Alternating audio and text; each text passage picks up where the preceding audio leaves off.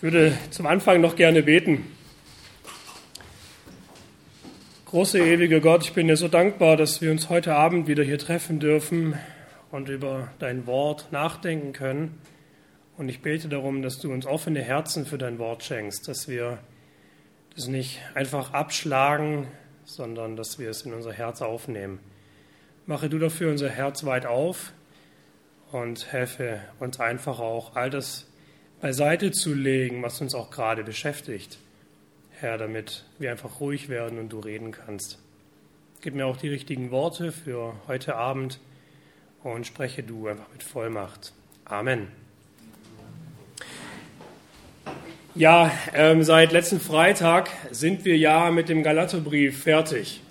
Wir sind jetzt ein Jahr durch den Galaterbrief gegangen und Bevor wir jetzt mit dem nächsten Brief oder mit dem nächsten äh, Buch weitermachen oder Themenreihe, ähm, haben wir gesagt, wir wollen gerne ein paar Themen bringen, die uns schon länger auf dem Herzen liegen. Ein paar Themen, wo wir denken, die sind an der Zeit, dass wir sie wieder in der Jugend bringen. Und ich freue mich, dass ich ähm, heute ja an eines der ersten Themen bringen darf. Und ich möchte kurz sagen, wie es dazu gekommen ist. Ähm, das ist jetzt schon, ich denke, ein paar Monate her. Das war ein Sonntag.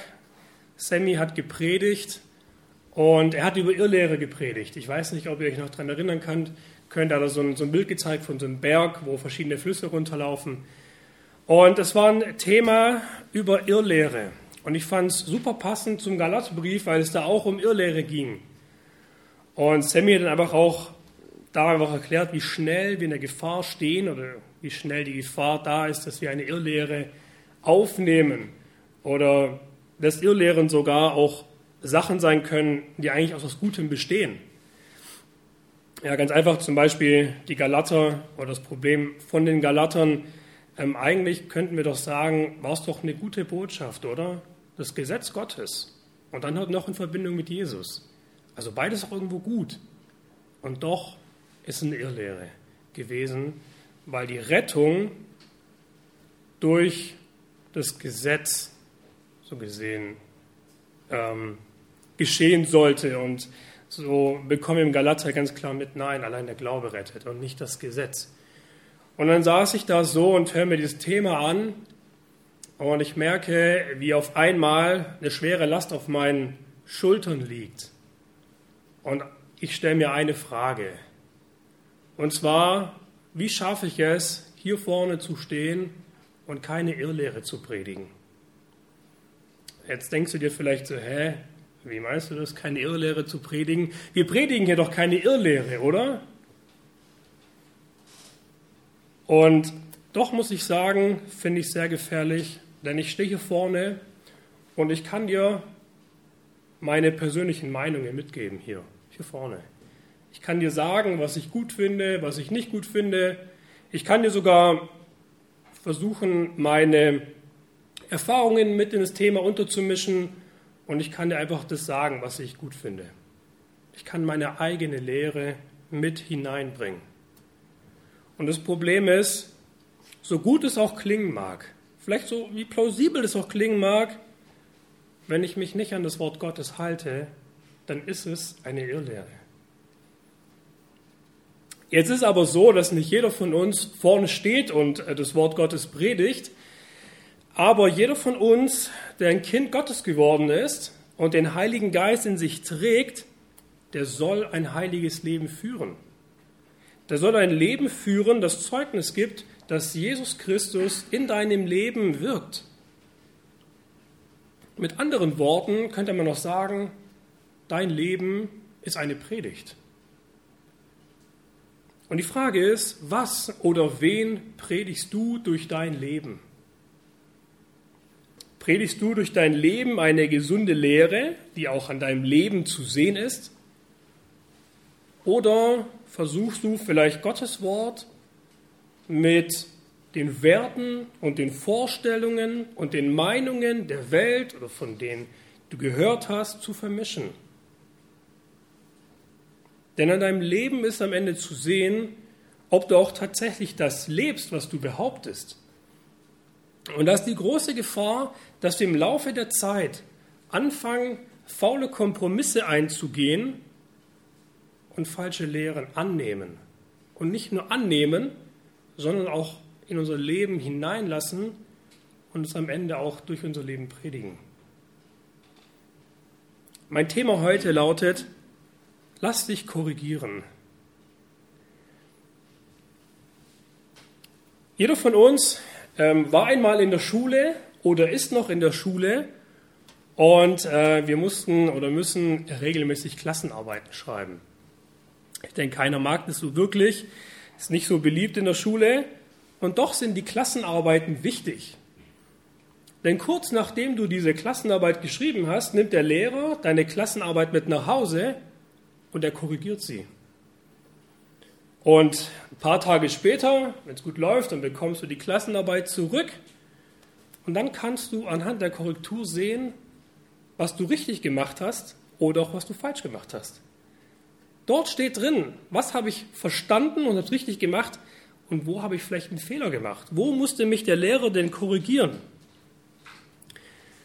Denn wenn du nicht korrigiert werden würdest, dann könntest du eigentlich dauerhaft mit einer falschen Meinung leben. Stell dir vor, du gehst zur Schule und niemand korrigiert dich. Dann könntest du dein Leben lang der Meinung sein, dass 1 und 1 5 gibt. Dich hat niemand korrigiert. Wenn dich niemand korrigiert, dann kannst du dauerhaft auf einem falschen Weg unterwegs sein. Mit einer falschen Lösung, mit einer falschen Lehre. Und deshalb ist Korrektur so wichtig, nicht nur für uns in der Schule oder in unserem Alltag, sondern auch für uns als Christen. Für unser christliches Leben ist Korrektur genauso wichtig. Ich habe mal geschaut auf Wikipedia, was bedeutet Korrektur. Ich will mal kurz vorlesen, was dort steht. Eine Korrektur vom lateinischen correctura, das zu berichtigende, von corrigere, gerade richten oder berichtigen, ist allgemein eine nachträgliche Veränderung eines Subjekts, die nur einen vergleichsweise kleinen Teil betrifft und als verbessernde Maßnahme gilt oder dient. Und die Erklärung meint hier eigentlich, wenn du zum Beispiel eine Mathearbeit schreibst, dann und, und du machst einen Fehler, dann ist der Fehler wahrscheinlich was relativ Einfaches oder was Kleines.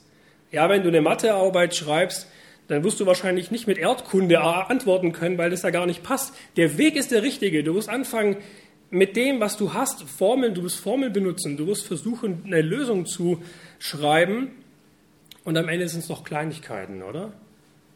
Du hast vielleicht eine Zahl falsch umgestellt, hast ein Komma falsch gesetzt und hast vielleicht den falschen Rechenweg so ja geschrieben. Du bist auf dem eigentlich auf dem richtigen Weg und doch sind es oft so Kleinigkeiten, aber das Ergebnis ist am Ende falsch. Und genauso kann es auch sein, dass du mit der Zeit auch solche oder dass sich mit der Zeit solche Kleinigkeiten in dein Leben eingeschlichen haben. Und du übernimmst sie und am Ende kommt eine falsche Lehre raus. Und deswegen sollen wir uns korrigieren lassen. Und ich habe da zwei Punkte mitgebracht. Und der erste Punkt ist, lasse dein Herz korrigieren. Wenn ihr eine Bibel dabei habt, dann Schlagt mal Matthäus 15 auf. Ich möchte mit euch kurz ein paar Verse lesen.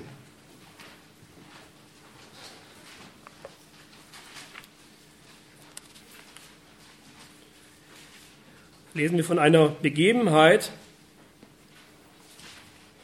von Jesus, Matthäus 15, erstmal die Verse 1 und 2. Da heißt es, Damals kamen Pharisäer und Gesetzeslehrer aus Jerusalem zu Jesus und fragten, warum halten deine Jünger sich nicht an die überlieferten Vorschriften und waschen nicht die Hände vor dem Essen? Die Pharisäer und die Gesetzeslehrer sind der Meinung gewesen, dass die Jünger sich verunreinigen, wenn sie nicht ihre Hände waschen. Wir lesen mal weiter, wir lesen den Vers 11 und da heißt es, nicht das, also sagt Jesus, nicht das, was der Mensch durch den Mund aufnimmt, macht ihn vor Gott unrein, sondern das, was aus seinem Mund hervorgeht, das verunreinigt ihn. Problem ist, die Jünger verstehen das nicht und da kommt Petrus zu Jesus und sagt, erklär uns das. Was meinst du damit? Und jetzt lesen wir die Verse 15 bis 20.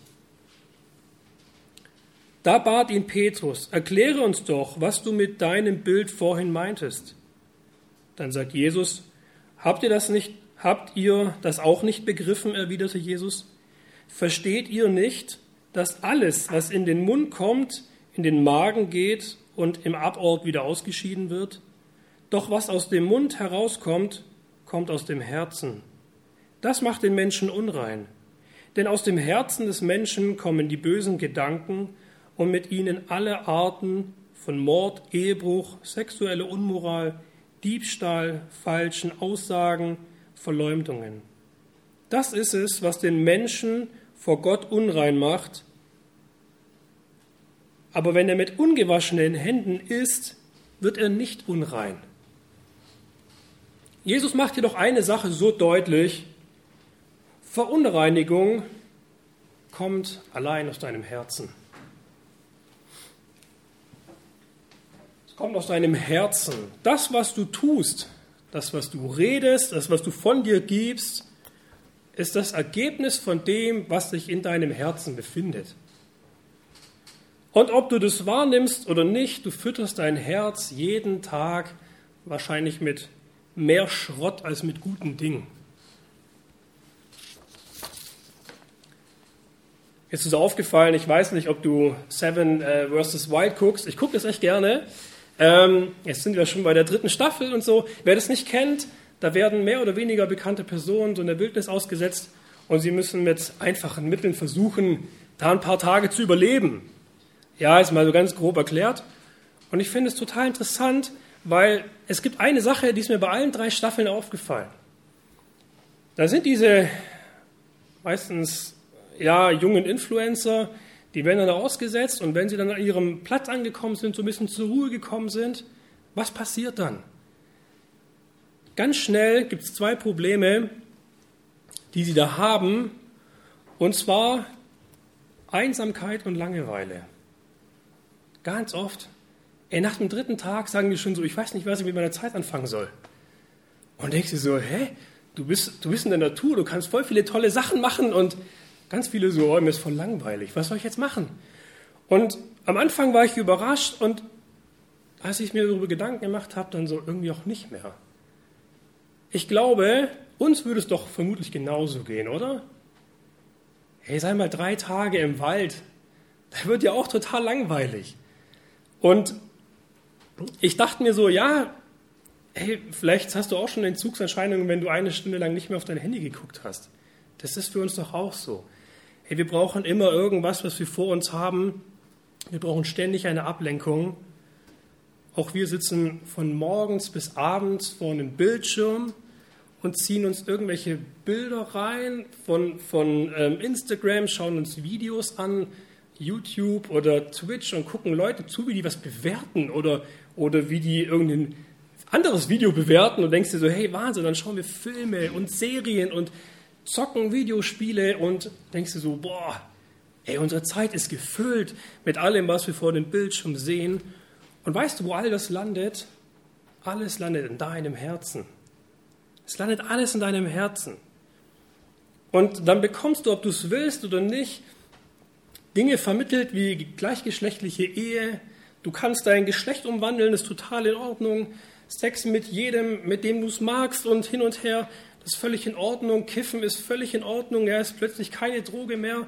Und Scheidung ist ganz normal, auch unter Christen. Gewaltverherrlichung und, und, und. Ja. Du weißt selber, was da noch alles angehängt werden kann. Ja. Und da brauchen wir uns nichts vormachen. Das verändert uns. Das geht nicht einfach spurlos an uns vorbei, dass wir es angucken und das geht da irgendwie rein und dann geht es wieder raus. Nein, das geht alles in unser Herz hinein. Und so schnell übernehmen wir Ansichten von dem, was wir da sehen. Und fangen, oder, oder wir sind gar nicht mehr, oder wir verurteilen es sogar gar nicht mehr, teilweise. Die Dinge finden wir vielleicht sogar cool und sagen so, ja, eigentlich So schlecht ist es doch gar nicht. Hey, wenn du das jeden Tag gesehen oder siehst und du bekommst es reingepresst in dein, in dein Herz, irgendwann ist das ganz normal. Und was Gott tatsächlich davon hält, ich glaube, das wissen wir oft gar nicht mehr. Und vielleicht erkennst du dich auch gerade darin und sagst, hey, ja, stimmt, dazu gehöre ich auch. Und ich sage es dir ganz ehrlich, ich gehöre dazu. Ich bin da ganz vorne mit dabei und ich merke selber, wie mein Herz mit Dingen gefüllt ist und ich Dinge übernehme und irgendwann merkst du, hey, das ist total krank. Das passt überhaupt nicht zu dem, was Gott sagt. Und vielleicht fragst du dich auch so, ja, was soll ich jetzt tun? Was soll ich jetzt tun? Wenn, wenn es auch bei mir so ist. Und äh, die Frage kam immer wieder auch, ähm, ja, auch in so Gesprächen unter Jugendlichen, das fand ich ganz interessant. Dann ist die Frage, ja, was soll ich den ganzen Tag machen? Nur Bibel lesen und beten? Dann denke ich mir so, ich hoffe, dass diese beiden Dinge fest in deinem Leben verankert sind. Auf jeden Fall. Aber daraus muss dein Leben nicht bestehen. Es gehört dazu.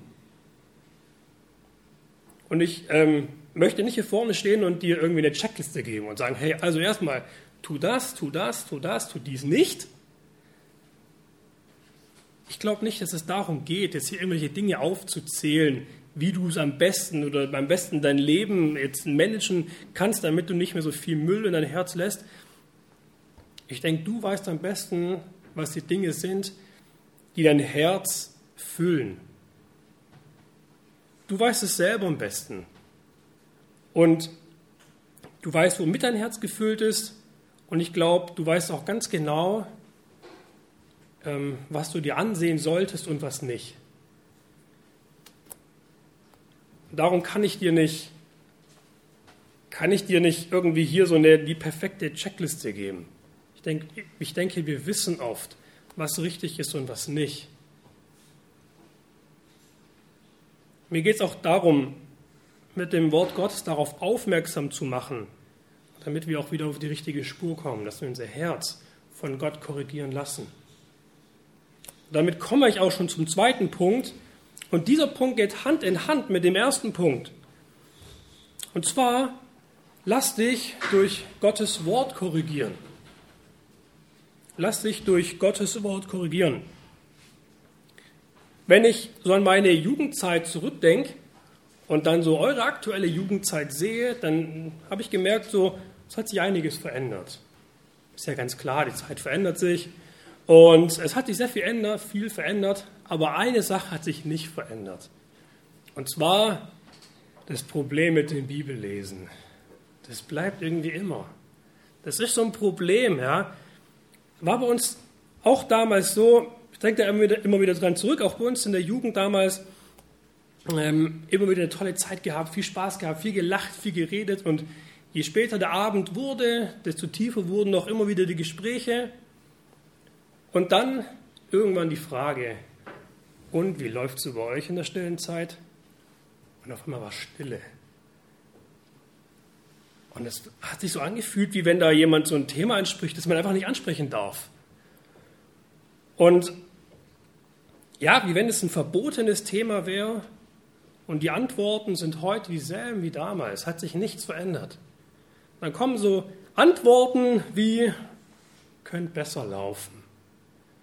Ja, oder ja, ich habe wenig Zeit, mein stressiger Alltag, meine Woche war nicht so einfach, ich habe echt viel um die Ohren. Ihr wisst, was ich meine, ja, die Ausreden, mit denen wir halt kommen. Und ich frage mich dann manchmal, wie wir uns das so vorstellen, wenn wir das so sagen, so ich, ich habe keine Zeit und so, ja, würden wir auch zu Gott sagen, hey Gott, ach, was soll ich dir sagen? Ich weiß, ich wollte lesen, aber ich hatte echt viel um die Ohren. Was, was, was soll dann Gott sagen?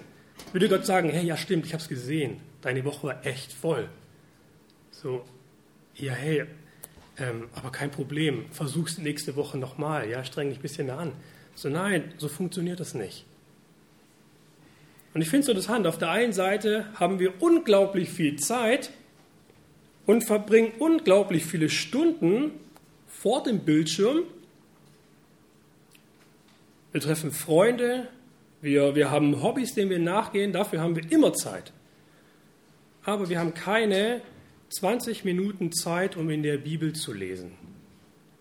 20 Minuten. Warum nehme ich 20 Minuten? Das ist ein Durchschnittswert. Ähm, 20 Minuten, das ist ungefähr die Zeit, die wir gebraucht hätten, um, was ist 20 Minuten, die wir gebraucht hätten, um ein Jahr durch die Bibel zu gehen. Dieser Bibelleseplan, vielleicht kennt ihr den. 20 Minuten am Tag. Und das nur von Montag bis Freitag, also Samstag, Sonntag nicht inbegriffen. 20 Minuten am Tag und du wärst in einem Jahr durch die Bibel. Und ich fand es so interessant, weil, wir, weil ich auch diesen Lese, äh, Bibelleseplan mache. Und ich denke mir, das ist ja gar keine Zeit, 20 Minuten im Vergleich zu mehreren Stunden vor dem Bildschirm. Ja, ich dachte mir so, hey, wir hatten als Gemeinde vor, ein Jahr durch die Bibel zu gehen. Sammy hat es damals ausgerufen, es war das Jahr unter dem Wort. Und so wurde es damals vorgestellt. Und es sind 20 Minuten und doch haben wir so viele, haben wir keine Zeit dafür, aber haben Stunden Zeit vor der Glotze. Und die Bibel, und das ist mir wichtig, dass die Bibel auch richtig zu verstehen, die Bibel ist deine Anleitung für dein Leben. Sie zeigt dir, wie du leben sollst. Vielleicht kennt ihr das, wir sagen immer wieder auch in unseren Gebeten, Gott, helf mir ein Leben zu deiner Ehre zu führen. Und die Frage ist, wie denn? Also, wenn, wenn wir nicht lesen, dann, wie, wie, wie können wir das beten, wenn wir gar nicht wissen, was drin steht? Damit wir überhaupt in eine Richtung korrigiert werden können, müssen wir erstmal wissen, was überhaupt korrigiert werden muss. Und das mir so wichtig ist aufzuzeigen, weil ich glaube, wir haben gute Absichten. Wir, haben, wir, wir beten zu Gott und sagen, Gott, verändere mich. Zeige mir, wie ich ein Leben für dich führen soll. Und dabei lesen wir nie die Anleitung, wie es funktioniert. Oder selten oder wenig. Ich weiß, für manche sind 20 Minuten, das ist jetzt auch kein, kein Gesetz, lest 20 Minuten, ja, überhaupt nicht. Aber ich will einfach nur sagen, hey, 20 Minuten und du wärst in, der, in einem Jahr durch. Ich möchte mit euch noch einen Text lesen aus 2 Timotheus 3, Verse 14 bis 17. Hier spricht Paulus zu Timotheus über das Wort Gottes. Und schaut mal, wie er es beschreibt. Was, was halten wir in unseren Händen? Und das wird interessant. 2 Timotheus 3, 14 bis 17.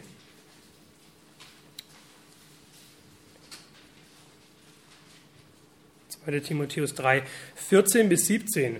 Da heißt es, du aber bleibe bei dem, was du gelernt hast und was dir zur völligen Gewissheit wurde. Du weißt ja, von wem du gelernt hast und bist von Kindheitsbeinen an mit den heiligen Schriften vertraut.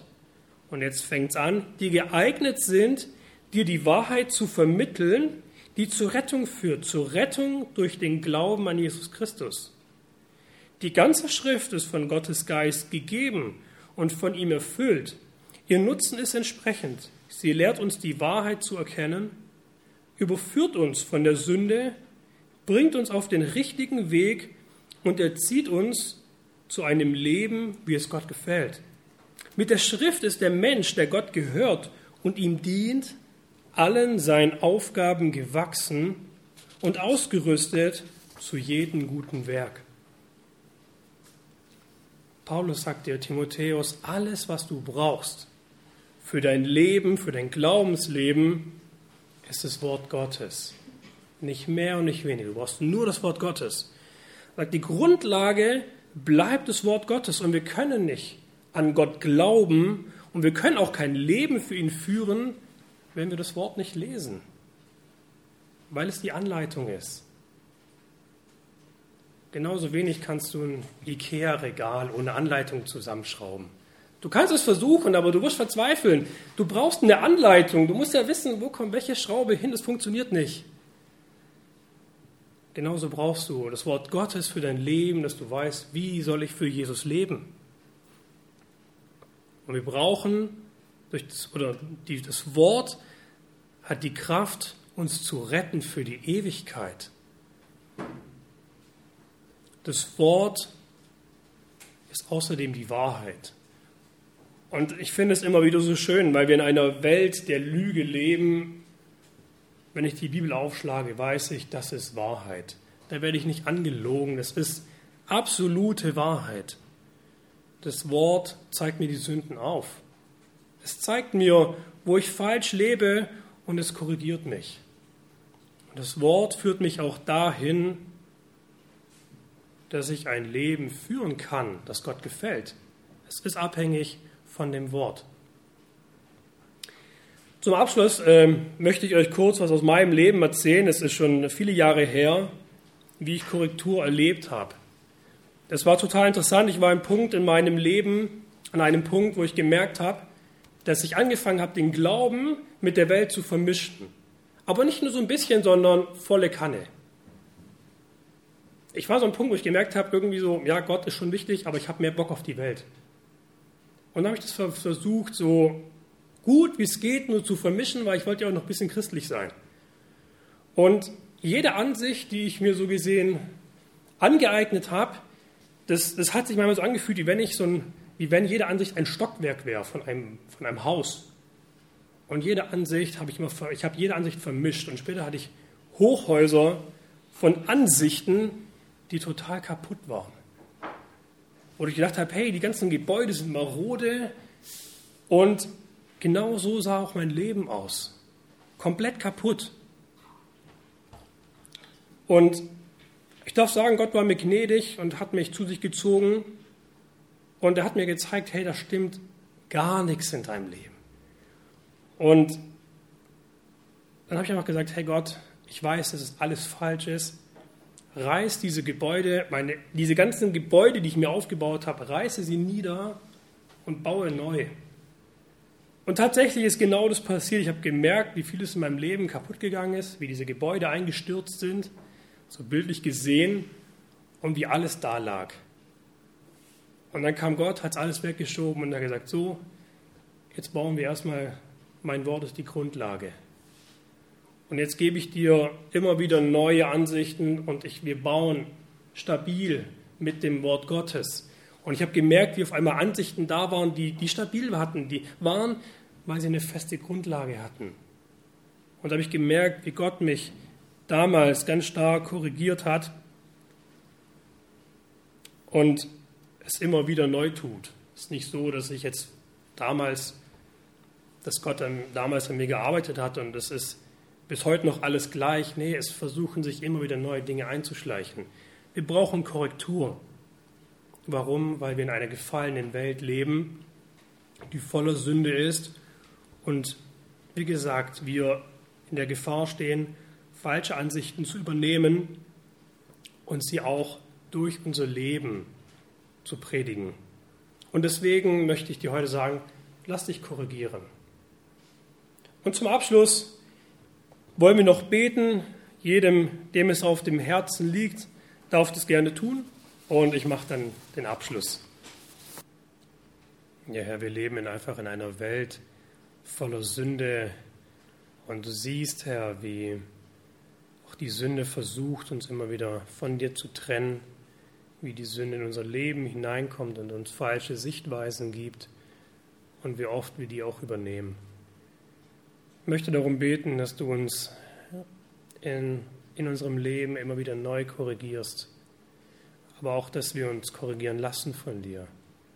Herr, dass dein Wort die höchste Priorität hat, dass wir darin lesen, dass wir auch deinen Willen erkennen, dass wir wissen, was du von unserem Leben hier auf der Erde erwartest, dass wir erkennen, was du von uns willst ja, wo wir uns vielleicht selber auch im Weg stehen, manchmal, wo wir uns vielleicht auch selber schon Gesetze erschaffen haben.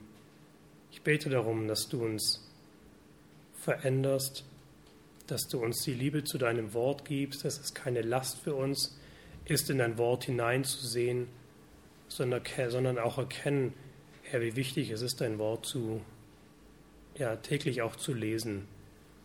Ich möchte dich darum bitten, dass du uns hilfst, auch die Dinge zu erkennen, die unser Herz komplett ausfüllen, wo wir ja vielleicht unser Herz schon komplett vollgestopft haben mit irgendwelchen Inhalten, die da einfach nicht reingehören. Zeig uns diese auf und helf uns, ja, sie einfach auch sein zu lassen, dass wir unsere Zeit, die wir haben, mit guten Dingen füllen und dass unser Herz einfach auch gereinigt wird und Herr, dass wir unsere Ansichten immer wieder neu von dir korrigieren lassen, Herr.